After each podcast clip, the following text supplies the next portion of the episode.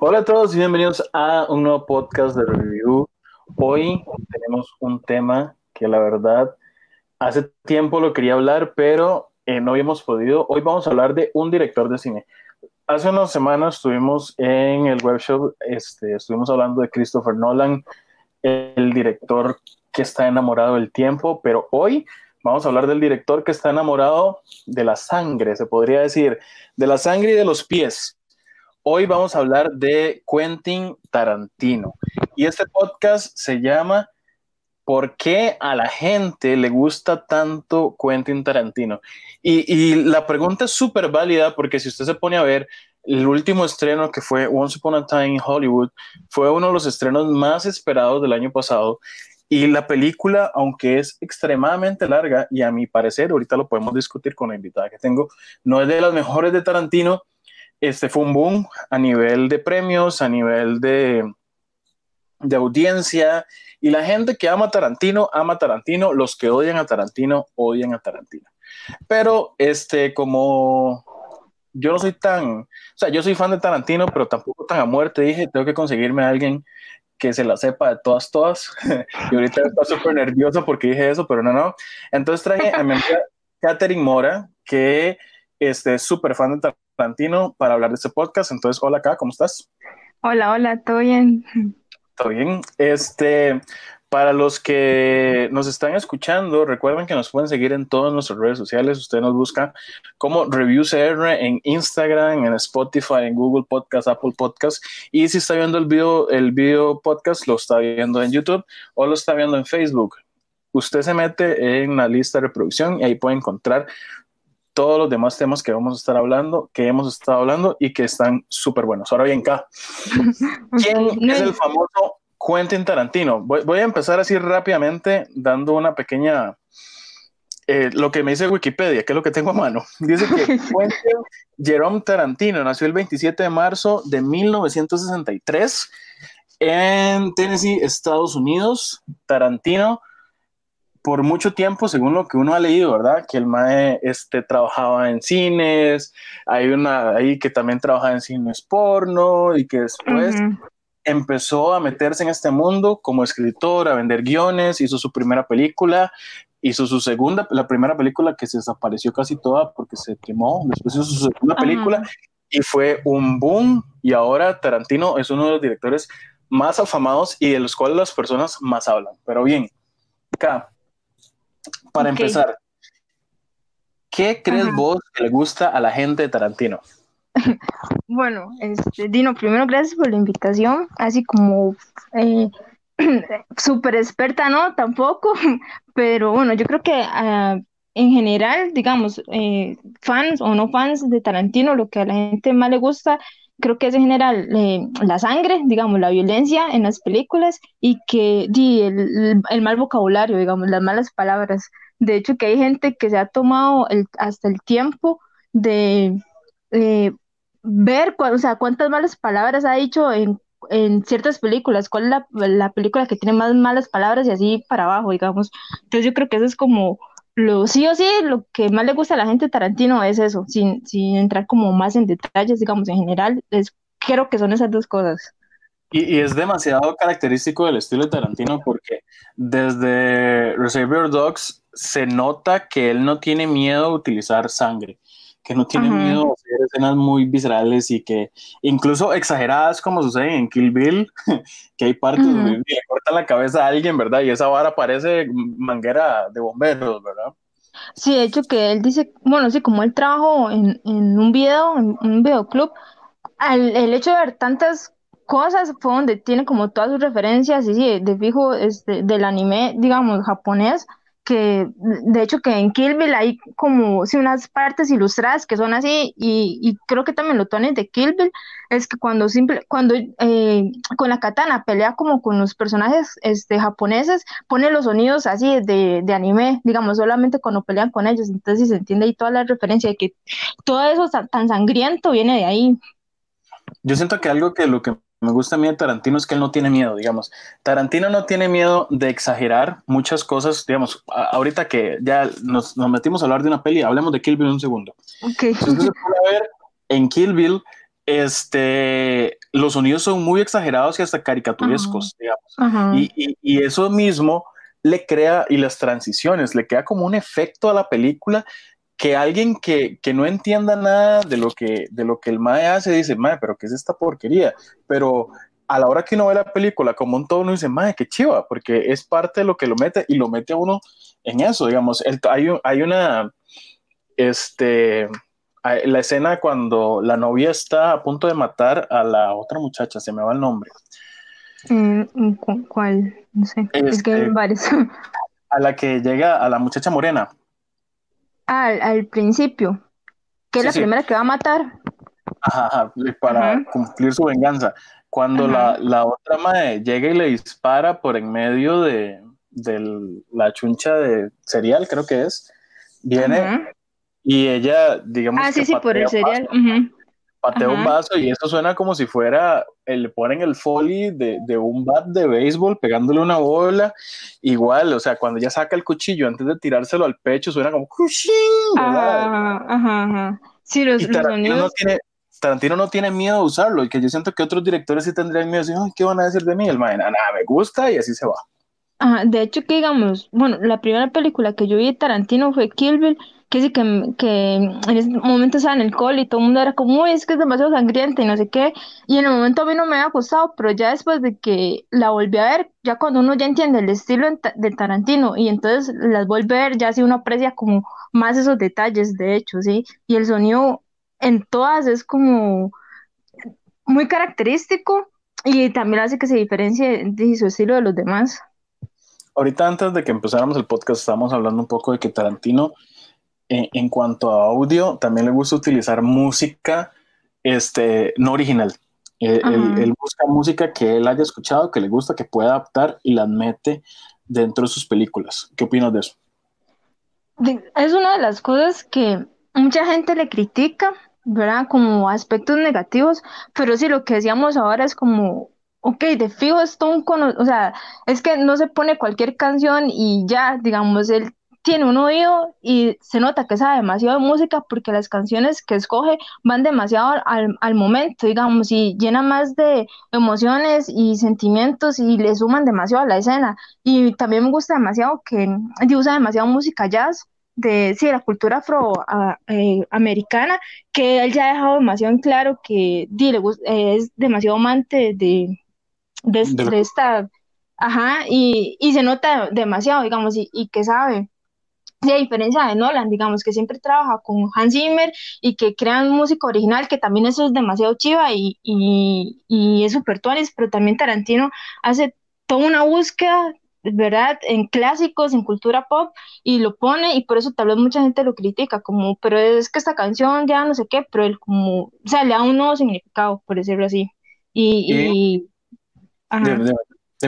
No, sí, y, entonces refuerza más la escena y uno se, se siente como más identificado también. De hecho, este, y, y, él hace con tanto sentido lo que la música que utiliza, como vos decís, que incluso con la, esta última película, con Once Upon a Time in Hollywood, a la hora que aparece la primera vez la secta de los de, de, Charles Manson, ajá, ajá, la familia Manson. una canción que fue escrita por Charles Manson, digamos, entonces, ajá, ver, tiene todo el sentido de que se utilice esa canción en esa escena. Y es algo súper importante. Yo siento que, digamos, algo para la gente que nos está escuchando que tal vez no sepa, es que Tarantino, antes que director, es guionista. Y, hecho... Y, perdón, y él algo que, que, hace buenísimo y que siempre le, le, han aplaudido son sus diálogos, aunque sus diálogos no tengan sentido. Ajá, es que eso es como lo tuanis de las películas porque es muy cotidiano, digamos, como empieza Perros de Reserva, que los madres empiezan a, hablar de la canción de Like a Virgin de, de Madonna, es como, madre, nada que ver, pero digamos, es como una conversación normal que uno tendría con los amigos y entonces es eso cotidiano de, de, la vida, digamos, que, que la, pone conversaciones que la gente normalmente tiene y entonces eso hace que las películas pues sí le den como más, siento yo más personalidad al ser cotidianas. Y no, la, no hacer. La hamburguesa en el carro en Pulp Fiction. Ajá, ajá. El chiste. De hecho, si, si, si, uno se pone a ver, de hecho Tarantino algo que hace con esto es que yo siento que a nivel del guion él nos distrae, porque, digamos, estamos viendo una escena que es totalmente fuera de lo común o fuera de lo que nosotros creemos que va a suceder y viene y pum, le da un giro y algo sucede. Entonces uno se queda así como, madre, ¿en qué momento, verdad? ¿Qué es lo que está sucediendo? De, ajá, de hecho él en una entrevista decía que le gustaba demasiado hacer eso, como que está normal una conversación, ¿verdad? Que la gente se está riendo, que hace algo gracioso y después pum, pasa algo y ya se quedan serios. Y, o sea, como que le gusta hacer esos cambios emocionales a la gente mientras ve sus películas y, y sí, lo logra demasiado. De hecho, él siempre ha dicho, yo me considero parte de la audiencia. Y yo siento que esto es algo que es súper importante para si alguien que nos está escuchando quiere empezar a hacer cine o quiere empezar a escribir, es que, o sea, vea todo desde el punto de vista de que la persona que está sentada viendo su historia, cómo va a reaccionar en ese momento. Entonces, este, otra cosa que queda claro es que Tarantino siempre ha dicho, yo nunca fui a la escuela de cine, pero yo vi cine entonces, él vio Pero él, él estudió actuación, ¿sí? Sí, él estudió actuación, pero no dirección. Entonces, él, lo que decía es, yo he visto tanto cine que yo sé hacer cine porque yo lo vi. Y es muy cierto. Entonces, y, y, pasa como todo, como decía Caterina si nosotros nos ponemos a ver eh, los diálogos de él suenan supernaturales como algo que usted diría con su amigo. Entonces, si usted algún momento quiere decir, Mae, yo quiero escribir como Tarantino, ok, ¿quieres escribir como Tarantino? Entonces simplemente escriba como una persona normal y que no se vean con esos diálogos plásticos que parecen doblados de, de, History Channel. Ajá, es, es, es, es, yo siento que lo que hace es poner atención a la gente, o sea, porque las actuaciones son demasiado eh, naturales y cotidianas de realmente como uno actuaría, o sea, es realmente entender a la gente, ponerle atención y entonces crea los guiones. Dice por acá, estaba buscando que una de las cosas características de Tarantino es que él crea situaciones que se pueden salir de control en cualquier momento. Y si usted se pone a ver, o sea, tenemos, hablemos de uno de los clásicos que yo siento que para, todas las personas, este, hablar de Pulp Fiction es hablar de la película, es la película de Tarantino para muchas personas.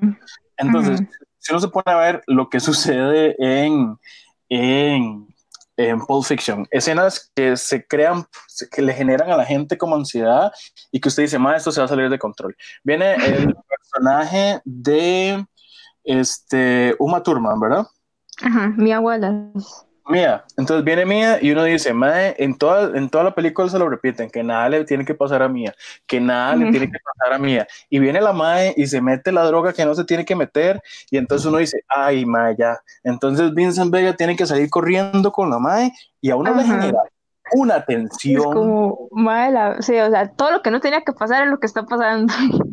y de hecho que esa escena es demasiado chiva cuando el madre la lleva donde los compas y le van a meter la jeringa para que respire y toda la hora, digamos, esa, escena fue grabada al revés, no fue como, ajá, entonces como hasta eso, digamos, que él no usa, o sea, claramente en algunas escenas sí usan como pantalla verde, pero él intenta reducirlo al, al mínimo, o sea, que sea solamente en algo totalmente necesario, que todo sea actuación tal cual.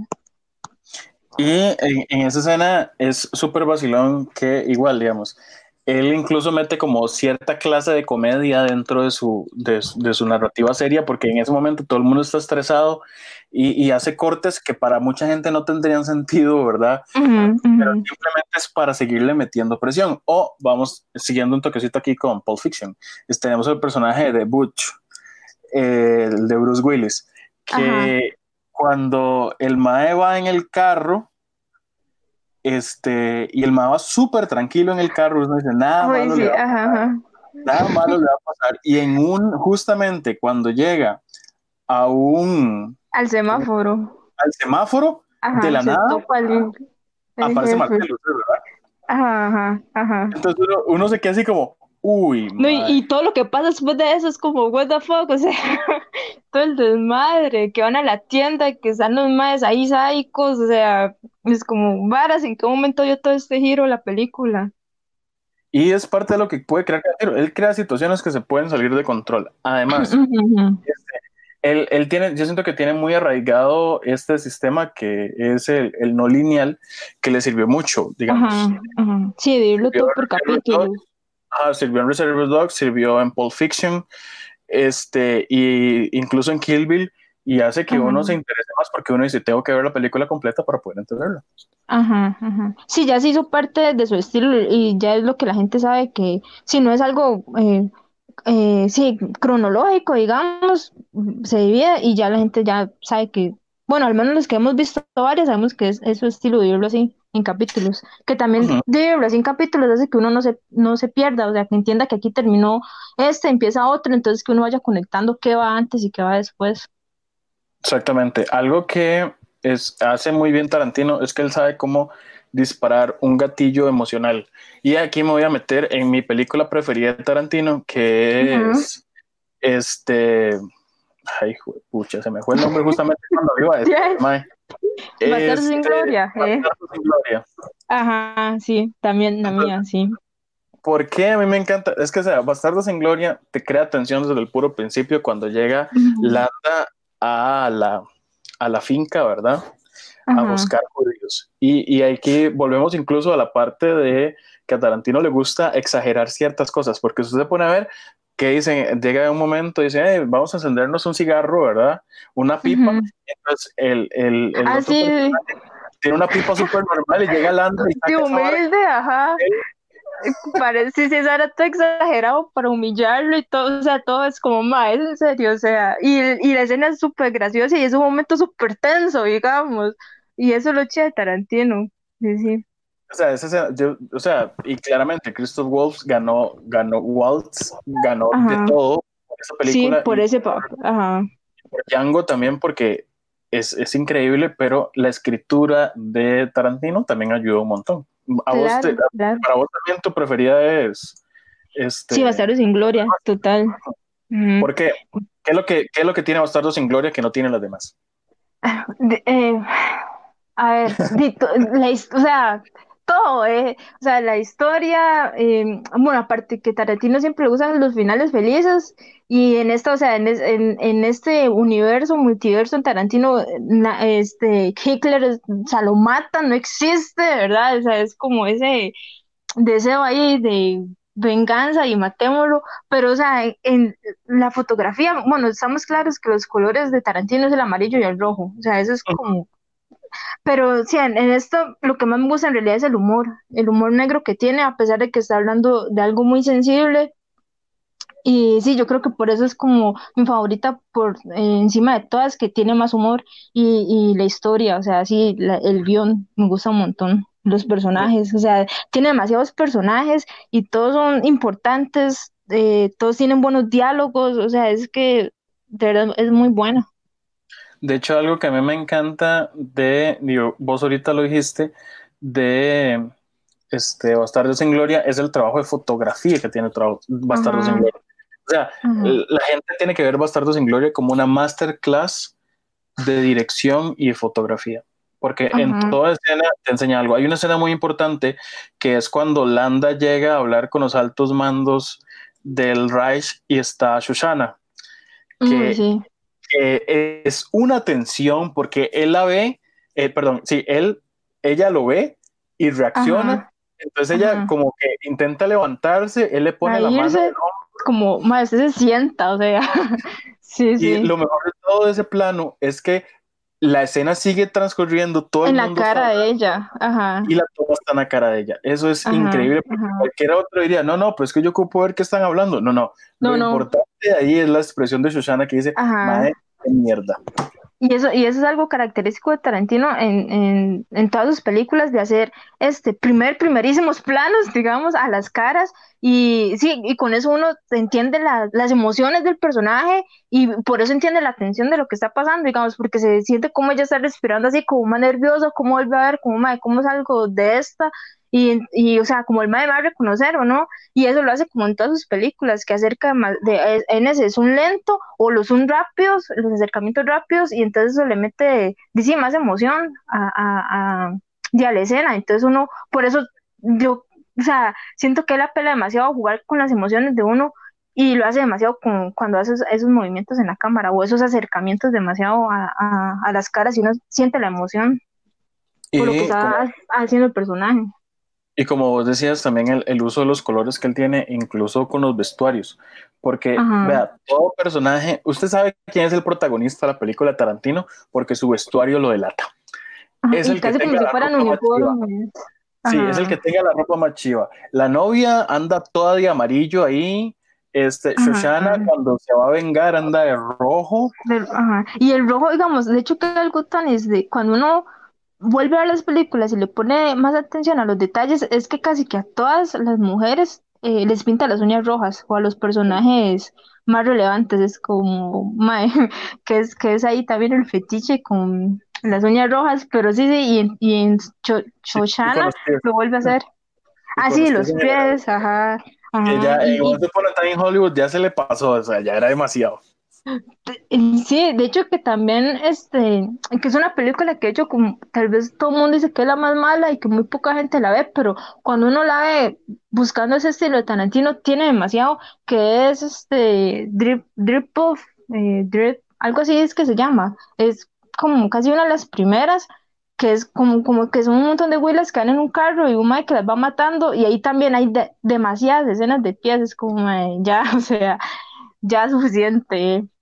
Pero Y sí, de sí. hecho, digamos, si uno va siguiendo con lo de los trajes, vea eh, Django, Django sin cadenas. Ah, sí. El mae anda un traje azul. Ajá. Pero Pero es que ya de por sí no podía andar en caballo, digamos, por ser afroamericano. Lo le pone así como la vara más recargada y llama la atención. Es como, es demasiado bueno. ¿Qué, qué opinión tiene? ¿Te gusta Django o no te gustó? Sí, claro, demasiado. Yo, de hecho que yo creo que es mi segunda favorita. Porque siempre estoy entre Django o los ocho más odiados. Pero sí, Django, eh, igual la actuación de Leonardo DiCaprio, o sea, igual tiene demasiadas cosas que me gustan. En realidad es demasiado buena también. Mucha, mucha gente yo siento que no tiene el aprecio por los ocho más odiados, porque la verdad es muy buena película. Sí, claro, claro. Ok, veamos. Este, ya para ir cerrando. Ok. De todas las películas que vos hayas visto, porque digamos, te soy sincero, yo no he visto Jackie Brown. Ajá. Uy, eso, eso es- Bueno, es que esa, digamos, el guion no es de Tarantino. Es, de una novela y él, él lo que hizo fue Ah, dirigirla. ujú. Ajá. Pero eh, a mí me gusta un montón, de hecho.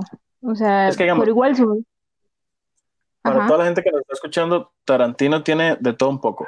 Tiene Sí, películas de guerra, tiene películas de ficción, tiene Cine películas negro. asiáticas, cine negro, tiene películas Black- este, Black Exploitation, o sea, westerns. Entonces, K, de las que sabemos y de las que has visto, para vos, ¿cuál es la peor película de Tarantino de las que has visto? Y no porque sea mala, sino porque es la que menos te gusta. La peor. Bueno, sí, peor. No creo que haya una mala, pero tal vez la que menos me gusta eh, podría ser Perros de Reserva, que es creo que la que más me aburre, tal vez, pues, tal vez por la época y porque todos son con los trajes, este, lo que hablábamos de, eh, de antes, que digamos que cada uno tiene como más un, un color, digamos, eh, sí, trajes con color y así, como que es más llamativo y tal vez Perros de Reserva todos con el mismo traje, este, tal vez sí estéticamente me aburre, pero no es que sea mala, sino que tal vez de todas es la que menos me gusta. Para los que no saben, Perros de Reserva se considera la primera película comercial de Tarantino que tuvo éxito, Ajá, que ajá. salió en 1992. Entonces, sí es bastante viejita, digamos. sí, sí, Sí, tiene- pero es buena, o sea, es, es buena. digamos, yo, yo, con, yo considero igual que vos, a mí Perros de Reserva es de las que menos me gusta. Y este, después, ¿cuál sería entonces la que más? ¿Te quedas La con que- Glorious Bastards? Sí, sí, Bastardos sin Gloria, total. Yo la puedo ver a cada rato y, y me río, o sea, igual me río un montón, porque sí, es demasiado buena. Y Caterina, uy, me están matando gente. Sí, no, es que vamos, el- el- la parte que más me hace gracia o, o la que más disfruto es cuando ya al final que ellos van a ir al teatro, eh, ya cuando están planeando para poner las bombas y todo eso, y lo demás es como vamos a hacernos pasar como italianos porque los alemanes no, no, no tienen odio para el italiano y cuál Landa, se, te- a- Landa habla italiano, digamos, y cuando les hace repetir el nombre en italiano, cada uno lo dice en un acento diferente, o sea, repiten el nombre y cada vez lo dicen diferente, esa parte es demasiado graciosa. demasiado. O sea, yo, mis dos preferidas, este, ok, mi top tres para no ser tan así, serían Bastardos sin Gloria, eh, Django sin cadenas y Kill Bill volumen 2. El 2. o sea, yo sé que va a sonar medio raro, pero a mí me gusta más el volumen 2. Ajá. Bueno. No sé. Usted me dice por qué, no sé, pero yo le tengo más cariño al volumen 2 que al volumen 1. Ok, Tino está bien. Sí, yo siento que el 2, no, no, el 2 es como más pasivo, eh, pero sí, es que igual el, todo era una sola película, digamos, él la tuvo que dividir, entonces por eso tal vez creo que di, quedó más diálogo para el segundo, pero igual es buena, o sea, y tiene el final feliz. El final utópico, como también sucede Once Upon a Time en Hollywood, que la gente decía, ¿cómo irá a trabajar Tarantino esta vara del asesinato de Sharon Tate? Ajá, que yo creo que eso, ajá, que mucha gente quería seguro verse como o sea, no creo que él iba a ser tan insensible en, hacer que iban a, matar de nuevo a la madre embarazada, sino que si más bien es el final feliz de lo que realmente hubiera pasado, que la familia Manson, si los que fueron, eh, eran los que tenían que morir, no, no echaron tape, ¿verdad? Que creo que tal vez es por eso que mucha gente no le gusta eh, esta última, por eso, porque esperaba más sangre y no, aquí Tarantino fue como, bueno, sí, ya mucha gente lo ha hablado, que es como una carta de él, de amor al cine, de las cosas que él lo, lo enamoraron o porque él ama el cine y a, mí en realidad sí me gusta un montón este, esta última. ya para ir cerrando, este, a nivel de actores que han trabajado con Tarantino, él ha repetido varios actores en varias películas. ¿Cuál crees vos que ha tenido como la mejor interpretación en, esto? Mencióname tres. ¿Cómo, cómo? ¿En, Los tres, actores que hayan actuado en películas de Tarantino, que vos decís, mae, este mae se voló en esta película. para mí son Samuel L. Jackson en todas, o sea, bueno, aparte que es uno de mis actores favoritos, en todas las que él hace, el papel de él es súper bueno. O sea, desde en Jackie Brown es demasiado bueno. En Django también. Este, en los ocho más odiados, o sea, eh, a mí personalmente yo diría que eh, sí, Samuel Jackson, después de Uma Thurman, o sea, claramente la Ma es, un, una, dice, una actora de, eh, ¿cómo sería? Las que son como más activas, se me fue el nombre, que de hecho que después de Kill Bill, como el accidente que ella tuvo, ya se, no hizo, no volvió a hacer películas así de acción, ¿verdad? Eh, hizo como películas de drama, que pero ella era una una actriz de acción, digamos, y eran tres, ¿verdad? ¿Ah? Una fe fatal. Ajá. Y, de hecho, Tarantino ha dicho que es la musa de él, ¿verdad? Sí, de hecho que algo que, que tiene Tarantino y que también tiene Nolan es que ellos como que se inspiran en sus en los actores que por eso es recurrente que usen una y otra de los mismos porque como que eh, como el Hollywood de antes digamos como el cine del inicio que los en realidad los actores eran como los, las musas digamos que es algo que, eh, eh, algunos directores ahorita están haciendo otra vez que muchos no hacen entonces eso también es interesante Sí, que ellos se casan, se casan con los actores, digamos, literalmente. Este, ok, vamos a ver, yo te diría que a mí me encanta las interpretaciones de Brad Pitt, tanto en Bastardos sin Gloria como en Once Upon a Time Hollywood, me parecen que están muy sí, bien. Claro. Este, me encanta Leonardo DiCaprio también. De hecho, para mí, este, la interpretación de Leonardo DiCaprio en Once Upon a Time Hollywood es de, de Oscar, digamos. Es increíble. Y en Django, y en Django también. porque, digamos, él hace, digamos, hablando de Once Upon a Time Hollywood, él está haciendo, está actuando como un actor que actúa como otra persona. Ajá, ajá. Sí, sí, de hecho que el, esto de meter dobles es algo que eh, el, la, el personaje de dobles es algo que Tarantino repite mucho en, en sus películas también, pero sí, o sea, el, sí, el hecho de que es actor dentro de la película es como meterle más. Y voy a decir algo, yo siento que Tarantino ahora que haga una nueva película, estoy seguro que va a meter de nuevo a este, ¿cómo se llama esta niña? La quiso echar un Tate. Ah, este, Margot Robbie. A Margot Robbie. No sé, Ah. me late. Puede ser que sí, sí. Sí, porque él siempre te, o sea, la rubia no puede faltar, es como parte de su fetiche en una película. Y dice como ya Uma Thurman, ya no, entonces de fijo puede que siga con ella. No, de hecho, en teoría, tal vez Uma Thurman vaya a devolverse, bueno, vaya a regresar para, como su- La este, última. para volumen 3. Que se Mm, habla que posiblemente haya un Kill Bill volumen 3. será. Esperemos. Pero bueno, acá, este, ya para ir terminando, para toda la gente que no ha visto Tarantino, vos cuáles decís, cuál es el orden para ver las pelis de Tarantino? ¿Cuál le recomendarías vos? El orden. ¿Con cuál empezar? Eh, ¿Con cuál que- empezar? eh, puede ser con Kill Bill, que no es difícil de seguir, digamos, y que fijo a todo el mundo le va a gustar, porque aunque, digamos, eh, Pulp Fiction sí, a, a todos nos gusta, tal vez para mucha gente es difícil de seguir. Y tal vez, y como es grabada hace tiempo, Kill Bill es un poco más nueva y creo que es la más fácil de, de seguir y que fijo, o sea, les va a gustar por la violencia y las malas palabras y demás. Yo, yo les diría que Empezar por ahí. Yo les diría que empiecen por Pulp Fiction para que vean cómo es el estilo y que ya después no se quejen. También, le- bueno, sí, también. Si les gusta Pulp Fiction, ya les van a gustar todas las demás de Tarantino. Eso sí, sí. Pero bueno, este, a todas las personas que nos han estado escuchando en este podcast, muchas gracias por estar acá. Este, recuerde compartir en sus redes sociales si le gustó. Si no le gustó, déjenos en los comentarios. Si quiere que hablemos de algún otro director en específico también. Y eh, te dejo para que te despidas acá. Y después de eso nos vamos.